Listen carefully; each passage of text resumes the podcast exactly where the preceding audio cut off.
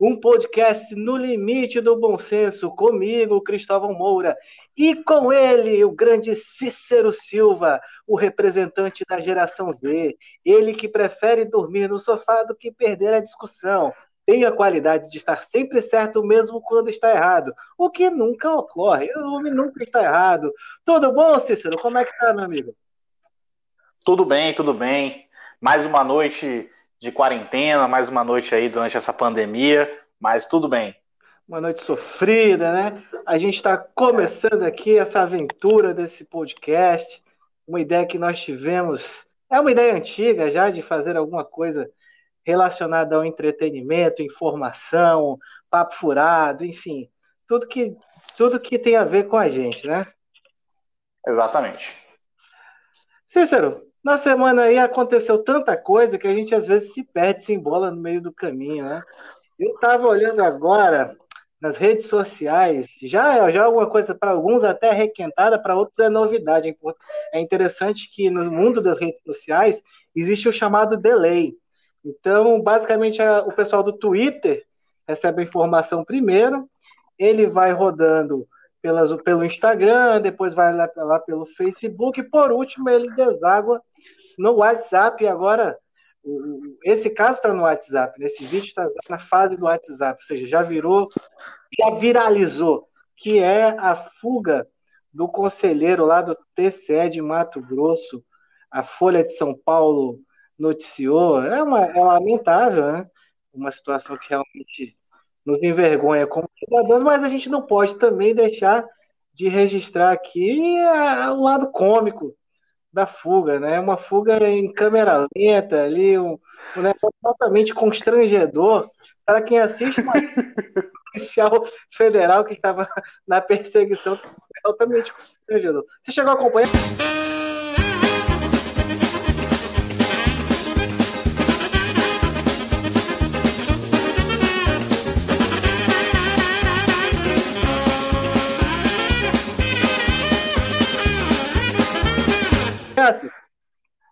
Eu cheguei a ver, vi o vídeo, é realmente constrangedor. Não sei o que passou pela cabeça do conselheiro, é, que teve ali, realmente foi descendo a escada ali de um jeito é, totalmente em câmera lenta. É, eu realmente não entendi por que, que ele não tirou a máscara. Ele estava tirando, ele estava descendo uma escada correndo. Ali eu imagino que a falta de ar bateu, alguma coisa aconteceu, mas ele priorizou realmente manter a, a, as ordens aí da, das autoridades de saúde e manteve a máscara mesmo fugindo da polícia. É, eu acho que nesse, até nesses momentos o cidadão tem que manter a consciência, né? Mas eu fiquei Exatamente. impressionado porque me lembrou muito, isso não é do seu tempo, mas me lembrou muito a série Sexta-feira 13. Enquanto o sujeito lá fugia deslocadamente do Jason, o Jason caminhava numa tranquilidade absurda e por algum. E chegava lá. Exatamente, por algum mistério que a física não explica, o Jason sempre chegava.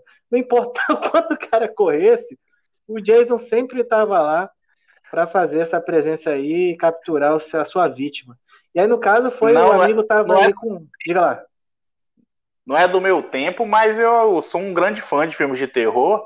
Então acompanho bem a série de sexta-feira 13, a sensação é exatamente essa. Até no momento ali que ele tira do bolso para colocar o dinheiro na lixeira, é extremamente constrangedor. É, parece realmente o Jason ali, aquele momento que o cara foge, foge, foge e esbarra no, no, no serial killer. Foi basicamente aquele. Ele parou atrás do cara e ficou vendo aquilo e disse: É, não, tu tá fazendo isso, mas foi o que aconteceu. Exatamente, a parte também que ele vai, né? Como você, você narrou muito bem, ele tem um cheques, parece, me parece que são cheques, segundo informações da imprensa, e ele vai tentar colocar no lixo sem que o policial veja, sendo que o policial tá, tá nas catundas dele. Exatamente. Parece Exatamente. minha filha de seis, sete meses, quando quer esconder alguma coisa de mim. É, e eu faço é. que nem o policial ali, finge que estou sendo enganado. Enfim. Enganado. Muitas pessoas se revoltaram dizendo, poxa, se fosse na favela, ele levaria um tiro, um teco no meio da cabeça, não tinha nem conversa. Mas aí o errado é quem dá um teco na favela, não o policial. Que... Não tinha razão nenhuma para dar um tiro na cabeça do conselheiro Exatamente. ali. essa paridade aí também não dá para colocar em paridade situações né, em que uma está completamente equivocada, e no caso aí, o policial que perseguiu de forma constrangedora, como eu já disse aqui, o, o nosso glorioso conselheiro, cujo nome eu não procurei saber também, porque o que importa aqui, ah, a justiça está cuidando do caso, né? Então o que importa para a gente é a fuga ridícula do nosso amigo conselheiro. Exatamente. Exatamente. E nessa semana agitada também, a gente teve em vários lugares, né, reabertura do comércio, né, Cícero? É, em alguns de forma regulamentada. Na verdade, o comércio reabriu há muito tempo. Né, o brasileiro em geral não passou a não obedecer, passou a, enfim, a agir por conta própria. A fiscalização também é, não tem pernas para acompanhar e a gente vê realmente esse, esse, essa abertura do comércio, ainda que de forma informal, como ocorreu no Rio de Janeiro, não estavam autorizados funcionamentos de alguns estabelecimentos, é, é, nós teríamos lanchonetes, restaurantes, bares, e nós tivemos aquela cena grotesca né, que foi exibida no Fantástico do casal, cujo nome também eu não sei, foi bastante repercutido, mas em que a mulher se vangloriava do esposo não ser um cidadão, mas um engenheiro civil.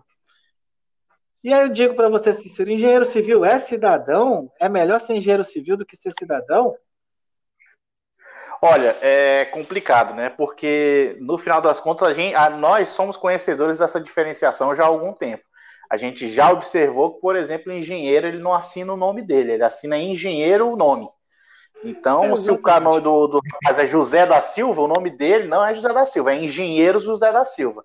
Existe alguma exaltação aí do, do, da própria profissão que eu ainda não compreendi, mas cada um com seu cada um. O pessoal do direito também gosta de se chamar de doutor, então tudo bem, entendeu? Eu só tenho que respeitar aí as loucuras de todo mundo.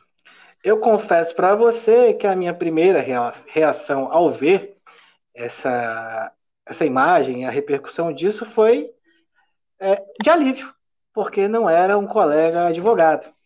Eu, Totalmente. A, a gente, em alguns momentos, passa esse constrangimento né, de ver alguns colegas é, manchando a nossa imagem aí com essas carteiradas, né?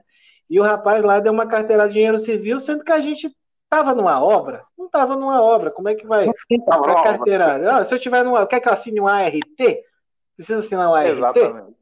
Então, realmente, ficou meio sem sentido, mas o, o plot twist da história, né, a reviravolta da história, é que o, o agente fiscalizador era simplesmente o superintendente da vigilância sanitária do, do município do Rio de Janeiro, o cara é doutor em medicina veterinária. Então, se rolasse ali uma guerra de carteirada, uma guerra de currículo Lattes, muito provavelmente nós teríamos uma vitória do agente público lá da fiscalização. Só não poderia chamar para essa brincadeira o ex-ministro, ex-quase-ministro Decotelli, porque o ex-ministro Decotelli começa a jogar titulações e é realmente um frenesi de titulações e você se perde naquele mundo de titulações, fica sem saber o que é verdade, o que não é. É complicado. Exatamente, exatamente. No, o, o, o da, é Decotelli ou Dacotelli? Eu vou dar um Google, mas podemos falar Decotelli enquanto eu. Porque eu acho mais decotado. É Decotelli mesmo. Exatamente. É Decotelli. O ministro Decotelli. Decotelli foi realmente um grande achado aí na, na, nossa, na nossa história aí do Brasil, no, no, no nosso noticiário, não é mesmo? Porque ele trouxe para o debate a questão mais tosca que eu já vi na minha vida, que foi Várias pessoas brancas passam por aí com currículo, é, com currículos com inconsistências. E eu fiquei assim, apesar de ser um, um grande entusiasta do debate e muito a favor da, da, da, da luta contra o racismo, eu fiquei realmente constrangido com a não admissão do, do erro. Ele queria realmente o direito de errar. O que não está errado se você for for analisar. Mas é, é, realmente uma viagem louca em que eu não consigo mais me situar onde eu tô. E é estranho porque a partir do momento que foi lançada essa carta, aí toda a esquerda começou a, a olhar para o ministro e pensar, não, veja bem, ele errou, mas tudo bem. É, realmente é, foge, foge totalmente da, da razão, eu não consigo entender mais. É, é, aquela carta ali quando a pessoa não tem mais o que falar, né? Mas o que me impressionou, além de todas, né, só para a gente rememorar um pouco, o, ex-ministro, ex-quase-ministro, ele se disse primeiramente um que tinha feito um pós-doctor, né? Que no Brasil nem é uma titulação aceita, né, no máximo de titulação que nós temos no Brasil é o doutorado, mas ele disse que tinha feito esse pós-doutorado na Alemanha. Depois descobriu-se que ele tinha feito uma pesquisa com uma professora alemã. Depois descobriu que ele era auxiliar da professora alemã. Depois parece que foi um negócio muito rápido, assim, ele só rabiscou lá, né? enfim, não contou mais. No... Assistiu a apresentação.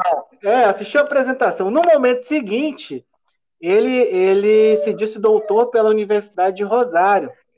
E aí, nada mais, nada menos que o reitor da Universidade de Rosário foi lá e fez a negativa. E colocou que ele realmente tinha cursado os créditos do doutorado da Universidade de Rosário, mas a tese dele apresentada não foi admitida para a defesa. E aí realmente ficou uma situação complicada, né? Veja que não estava nem discutindo se o doutorado seria validado ou não pelo MEC, estava só discutindo se o doutorado tinha acontecido ou não. E doutorado, então. E aí sobrou o, o título, ou, a experiência de ter sido professor da FGV. A FGV também desmentiu, parece que sobre essa teria é, mais controvérsias, porque ele tem uns certificados lá de que ele realmente deu aula na FGV. O fato é que ele, depois dessa polêmica toda, ele não foi efetivado, não foi sequer nomeado como ministro, mas ele lançou, e essa, essa é a cereja do bolo, né? Ele lançou em seu currículo ex-ministro da Educação do Brasil. Então vejo que é um rapaz tarado em currículo. Exatamente. É ali, um, é ali um vício, é ali um vício. Ele realmente, se veio a ideia de que houve a possibilidade de alguma coisa acontecer, ele coloca, ele coloca no, no, no currículo. Mas é uma sessão estudada, né? A, a curriculofilia. Até que ponto você, amigo, você, amiga, tem esse problema aí. Eu já tenho o contrário, eu tenho o problema de não esquecer de colocar as coisas no currículo. Não, é, mas, na verdade, todo mundo faz. O, Decotelli está certo sobre isso. Todo mundo faz, só ele que foi impedido de fazer. Coitado. Coitado. Então, pelo direito de mentir no currículo, você é amigo, você é amiga, muito cuidado porque o pessoal está de olho. Hoje todo mundo tem acesso a tudo, o pessoal vai lá faz uma busca no seu nome e não dá para mais sair para mentir em currículo como antigamente. Aliás, como antigamente, eu não sei se se mentia tanto, vou ter que fazer essa pesquisa. Vamos falar de coisas mais amenas também, né? Esteve aí na semana, ah, na semana passada o final da série Dark da Netflix. Isso movimentou bastante a audiência. É, você não pode ter, você não tem ideia da quantidade de pessoas emocionadas com a consistência da série, com as viagens no tempo, com a loucura, com a insanidade que a série despertou.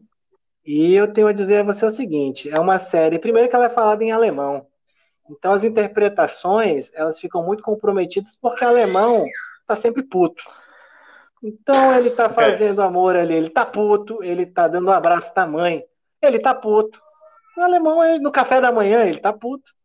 É sempre assim, o alemão fala xingando, ele, ele trabalha sempre com ódio. Com ódio. Exatamente. Mas é uma série que realmente fez muitos fãs pelo, pelo mundo, né? incluindo aí o Brasil, muito embora o nosso presidente queira nos excluir do mundo, a gente também entrou na onda da série Dark. É uma série que eu tive que algumas dificuldades para acompanhar, confesso. Precisei ali anotar as árvores genealógicas, ia no site. Então, é, é uma série que te obriga a estudar. Ela te obriga a adquirir conhecimento inútil. Você tem que fazer essa denúncia aqui. E mas de qualquer maneira é uma escravidão que é satisfatória. No final você olha assim e diz valeu a pena. Eu fui um eu fui um escravo de uma série que realmente cativou meu coração, tomou meu tempo. E na pandemia você sabe que a gente precisa dessas coisas que nos escravizam.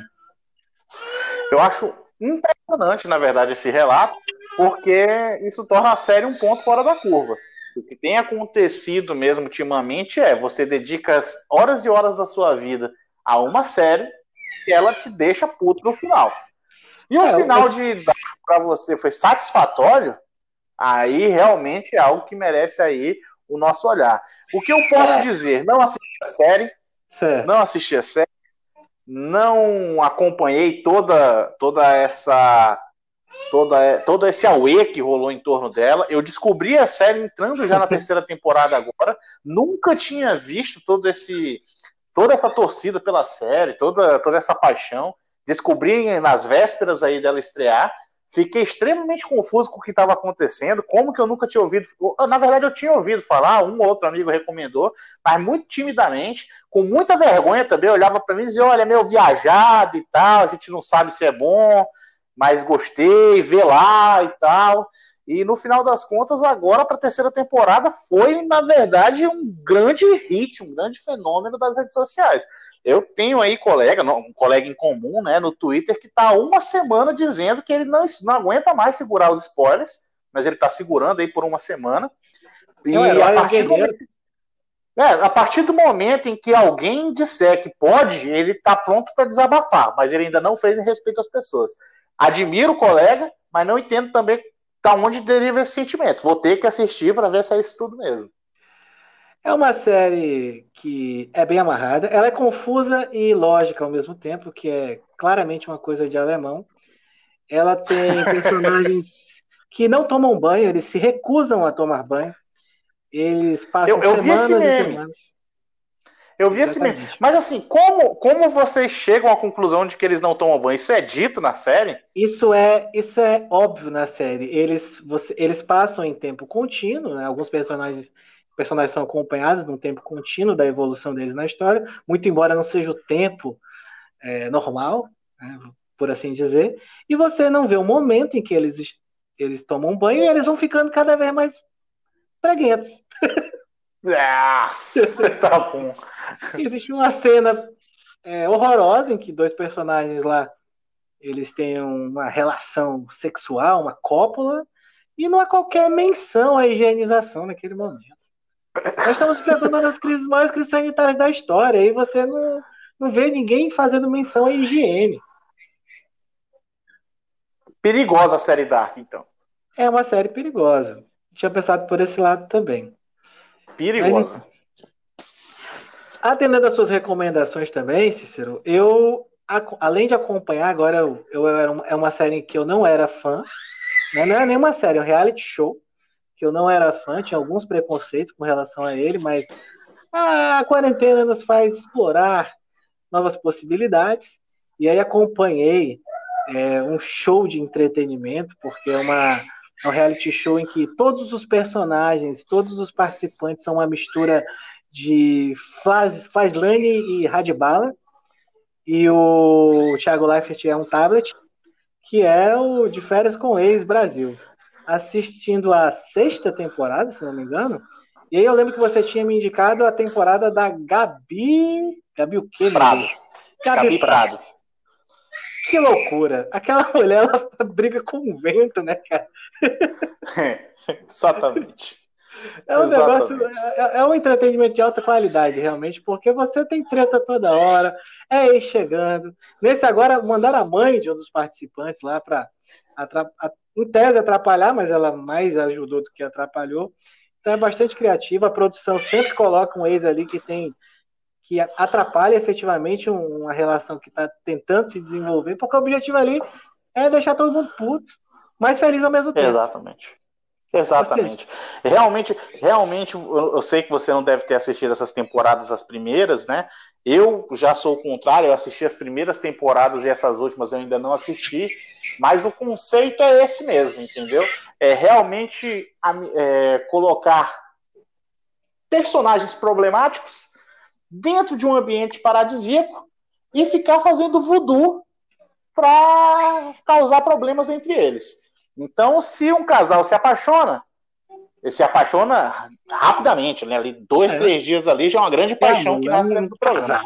Exatamente. É um grande casal. É, quando o casal ali se apaixona em dois, três dias, no instante joga um ex. Quando fulana briga com ciclana, já coloca a ciclana para dormir com o namorado da outra no quarto do, do amor. Então, realmente é treta em cima de treta, é problema em cima de problema, e quem tem a ganhar com isso somos nós, espectadores. É, e, e um personagem pitoresco desses programas é o cara de boa. Como é que é o cara de boa? Ele existe na vida real, isso tanto no De Férias com Ex, quanto naquele outro que eu tive. Eu assisti por um dever de, de ver qualquer coisa que tá passando e que tem a gente fazendo besteira, mas é, um, é bem um grande dever. Que é o Soltos em Floripa também. Mas um personagem que tem todos esses reality shows, nesses outros americanos também, é o cara de boa. Como é que é o cara de boa? O cara de boa tá a ex dele, ou a atual, ou a namorada, enfim, alguma mulher com quem ele tem uma relação. Ele claramente tem ciúme da mulher. O brother tá afim da mulher dele. Só que ele não quer deixar de ser brother do cara. Como é que ele vai fazer sem ficar mal? Ele sabe que o cara vai ficar puto, mas ele chega, ei, brother, enfim, tô, tô afim da fulaninha. Tem problema? Aí o outro disse que não. Exatamente, outro não, brother. O outro não vai, óbvio, ele não vai demonstrar fraqueza nesse momento. Que é um cara que vai dizer, claro que tem fila da mãe desgraçado.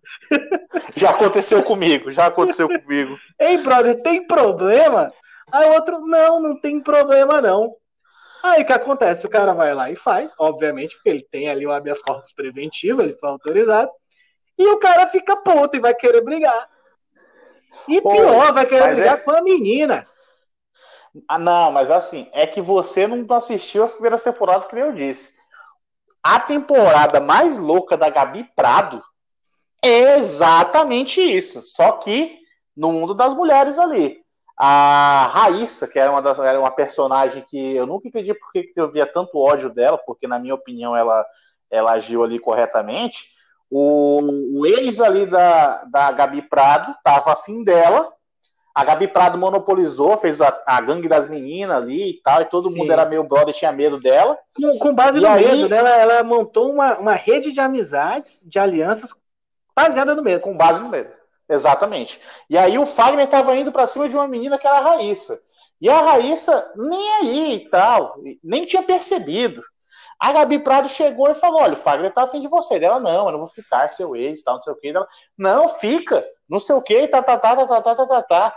O negócio foi avançando, a menina já tinha um habeas corpus preventivo, foi lá e ficou com o cara. O que que aconteceu? Gabi Prado invocou todos os seus demônios e passou a temporada inteira azucrinando a Raíssa e o Fagner. Eles se excluíram da casa, Literalmente só ficava eles dois isolados e era treta todo dia.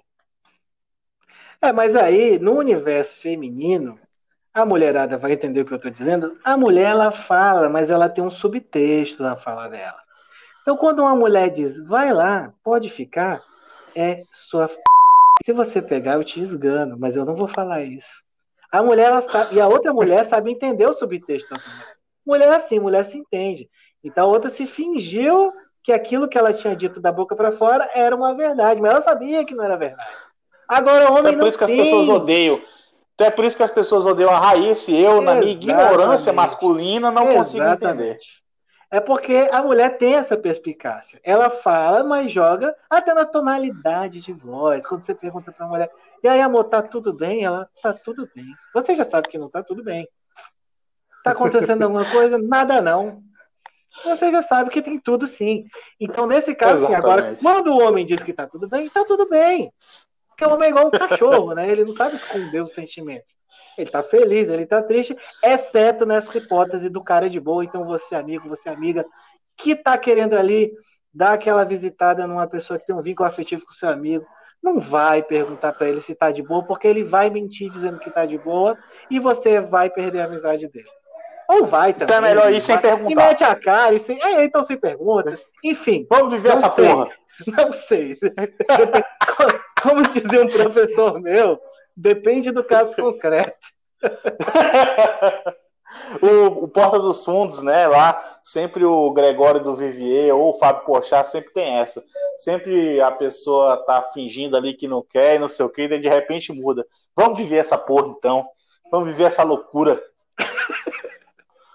Pois é, voltando a falar um pouco de política, não é política, né? Pode ser política que envolve um político, mas é mais um É a mistura de política com reality show. Exatamente. É o anúncio do excelentíssimo senhor presidente da República de que contraiu Covid-19. Quem diria que em algum momento o senhor Jair Messias Bolsonaro contrairia essa fatídica doença? E aí, Cícero? Muita gente falando que é, é, o presidente já teve Covid lá atrás e está com caô agora. Muita gente nas redes sociais prestando solidariedade ao presidente, outras pessoas declarando torcida ao, à doença Covid, que não se manifestou também nas redes. Enfim, o que, é que você tem a, a dizer sobre isso? Eu acho que o final disso todo mundo já sabe como é que vai ser. O Covid infectou o presidente e aquela coisa, né? Ele vai lutar bastante, vai tentar de todas as maneiras sobreviver, mas no fim vai morrer. É, o Covid não resistirá ao corpo fétido de Jair Bolsonaro.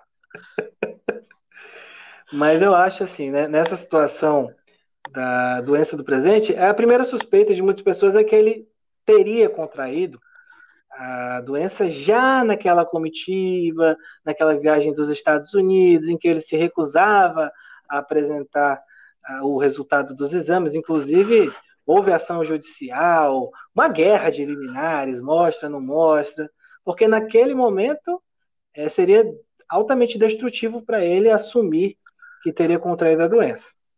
Depois você vê o Jair Bolsonaro sem qualquer preocupação, andando pelas ruas de Brasília, uh, sem a menor proteção, uma conduta muito similar de, a das pessoas que eu conheço que têm o IgG positivo. Né? São aquelas pessoas que são consideradas imunes ao vírus e não estão não estão muito aí. Muito embora alguns IgG positivos que eu conheço é, é, tomem muito, muitos cuidados, tenham a desconfiança de que não há, haveria uma certeza científica ou há 100% de imunidade ou imunidade eterna nesses casos.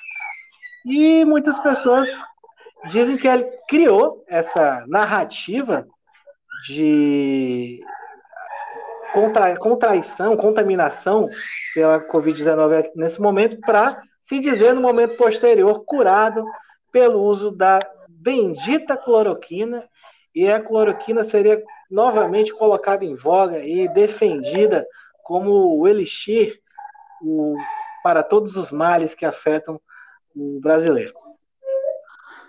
Olha, é o seguinte, é complicado falar porque nesse campo a gente tem que admitir, né? É tudo suposição. Exatamente. Mas nós devemos supor. Mas esclarecendo que, que é suposição, é, a minha tese inicial era essa, de que o presidente é, se infectou na comitiva aos Estados Unidos. Realmente não faz sentido ele não ter se infectado naquele momento. Quase todo mundo pegou ali da comitiva, apresentou sintomas e tal. Viajaram juntos, voltaram juntos. É, parece que foi uma festa do Covid ali.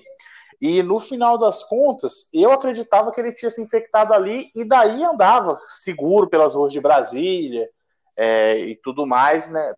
Para realmente é, seguro mesmo de que não ia mais pegar, mas estava. E até por isso também explicava como ele não leva a sério a doença também. Porque, apesar das diferenças que a gente tem com o presidente, a gente não pode simplesmente achar que ele é mal e que está afim de matar todo mundo. Que está vendo uma doença que vai matar as pessoas e que ele não quer fazer nada. A explicação lógica que a gente pegava disso era: ele pegou, nele não foi uma coisa muito forte, ele ficou ali é, teve uma, ou, talvez tenha alguns sintomas de gripe, alguma coisa desse jeito, se curou e no final das contas achou que a doença não era tudo isso e resolve fazer toda a campanha que ele faz é, nesse sentido. A, a, teoria inicial era essa. E aí teve todas essas questões dos exames que ele fez com outros nomes, teve que revelar as guerras de, a guerra de liminares, etc. Enfim. Tudo isso muda a partir do momento em que ele apresenta oficialmente os sintomas, faz o exame, testa positivo, e a gente deve dar esse benefício da dúvida para que ele diga que realmente agora, nesse momento, está doente. Quando que se torna suspeito? Quando o Bolsonaro vai lá, grava um vídeo, tomando um, uma pílula de cloroquina, de hidroxicloroquina, com água, e faz toda aquela propaganda. Parece que está no programa ali do SBT, três horas da tarde, vendendo cogumelo do sol. Então, realmente, né, começa a gente ter essas ideias, essas desconfianças, né? Por que, que agora ele usou o nome efetivo no nome dele mesmo nos exames e antes ele dizia, alegava por uma questão de segurança, não usou? Por que, que agora ele resolveu de pronto divulgar os resultados dos exames se antes se recusava? Como, por quê? O que, que mudou na cabeça de Jair Messias Bolsonaro? Aí as pessoas estão dizendo que o Brasil produziu hidroxicloroquina para 11 anos, é, tem uma data de validade menor do que isso e ninguém sabe o que fazer com esse tanto de remédio. E aí existe uma série de questões, existe a possibilidade de, de, de culpa, por fazer esse gasto sem ter nenhuma comprovação científica, de ser utilizado, ser alegado algum tipo de má fé, enfim, é, as, as, hipóteses são, são imensas, né? são, são várias. Mas no final das contas eu estou tentando acreditar no presidente. Eu veja só, eu um dos maiores Você... críticos do presidente. Muito bem. Estou tentando acreditar que é verdade, que ele está doente. E aí torçamos aí para que ele ele se recupere. Também não estão torcendo com tanta fé assim, mas tudo bem. Lembrando que na semana que passou, o presidente havia vetado vários trechos da lei federal que obrigava o uso de máscaras em estabelecimentos públicos, em transportes, enfim. E Igrejas, tomou... faculdades. Exatamente. Ou seja, onde precisa usar, não, onde precisa usar, não use. E aí ele vetou esses trechos, né? Ficou apenas a parte dos transportes e ele vetou basicamente em todos os estabelecimentos comerciais, industriais, templos religiosos, instituições de ensino, locais fechados com reunião de pessoas. Enfim, todas as, Onde as precisa usar, de multas. Não use. Exatamente. Onde precisa usar, não use. Não use. E tornou inócua. Provavelmente esses vetos serão derrubados, mas é mais uma, uma demonstração de uma atuação em favor do coronavírus. Uh, há uma. Você falou muito de não tentar vilanizar de uma forma cartunesca, digamos assim, o presidente Jair Bolsonaro. Mas eu, eu não vilanizo de maneira cartunesca, para mim é uma tentativa de fazer o vírus se espalhar o mais rápido possível. Porque ele entende que haveria nessa, exatamente que haveria uma imunização rápida e você abriria e morra quem morrer, como diz o outro lá, o prefeito daqui do município da, da Bahia, que falou morra quem morreu, eu acho que é, o pensamento dele é esse. Ele coloca realmente essa questão econômica dos apoiadores dele aí, das pessoas que patrocinaram a campanha dele acima é, da saúde do povo brasileiro. E se você vai dizer se isso é legítimo ou não, eu acho totalmente ilegítimo, mas tem gente que defende isso de cara limpa. Né? Tem, tem sim. É, tem, um, tem um artigo de um eu não lembro agora a formação dele, mas é o Thomas Conte. Ele fez essa publicação desse artigo, salvo engano, ele é economista. O Thomas Conte ele fez um artigo e ele estava criando ali um, um, nome, um instituto, né, um, uma tese de que era o lockdown endógeno. Então, o que, que basicamente ele dizia né, né nesse estudo que ele apresentou? Que a ideia de que se você não fechar, deixar tudo correr solto, você vai estar tá preservando a economia, é, ela é uma falácia. Porque o que acontece em 100% dos casos é, a partir do momento que você tira o pé do freio e deixa rolar solto, a economia é, e, e, o número de Covid sobe, tem aquele problema do colapso da saúde, e a economia também vai para o vai ralo na medida em que o lockdown se torna obrigatório. Não tem como conviver mais em sociedade naquele momento, vira um caos social muito grande e o lockdown ele se torna inevitável. Então, o, o, o que ele defende é um lockdown preventivo para que você não tenha que fazer esse lockdown endógeno, que é quando a doença acontece já, já está muito espalhado, e você é obrigado a fazer mesmo assim e a economia sente o efeito do mesmo jeito. É, foi, foi um bom estudo que ele apresentou. Nesse caso, o que a gente vive no Brasil é o meio do caminho, né? Então, o que, que a gente vive na prática? A gente tem uma parte das pessoas ignorando totalmente as ordens de autoridade de saúde dos seus estados, dos seus municípios, é, continuam fazendo aglomerações, continuam espalhando contágio, e tem uma outra parte que está seguindo a risca, que não tem abrido comércio, faculdades fechadas, etc, etc, etc. Então a gente nem estoura o problema e nem acaba. A gente vai vivendo com ele durante muito tempo. Então, no final das contas, essa, essa, essa, teoria, essa teoria não, né? Mas essa prática que parece ser do presidente de apostar no, no, na imunidade de rebanho, que efetivamente a gente teria que deixar solto para que acabasse logo e voltasse a economia, também não se aplica na prática, né? Pelo estudo do, do, do Thomas Conte. É, ia haver um lockdown endógeno de todo jeito e a gente ia sofrer os efeitos econômicos de todo jeito. O problema é, por essa indefinição, a gente não fez um lockdown preventivo, nem faz parte do, do, do cenário, nem faz parte daquilo que se pensa no, nos estados, né? O que hoje tem de tabela é se chegar um número X, você fecha. Mas aí já está degringolada a situação. Se não chegar, aí vai faz tal medida. É, é uma, é uma elevação né, de atitudes de acordo com a situação de cada município. Mas não tem nada preventivo. Acontece quando esgotou a, a rede de saúde, lockdown. Aí já não adianta mais. Cícero, você falava agora né, dessa falsa dicotomia entre abertura do comércio, saúde, como se não, fosse coisa, não fossem coisas que caminhassem juntas. E eu vou além. É, é essa questão da lei das máscaras, esses vetos que o presidente Bolsonaro é, aplicou à lei, das máscaras, ele, ele é grave num, num determinado ponto em que ele não ele vai além dessa discussão de abertura ou não abertura ou abertura parcial.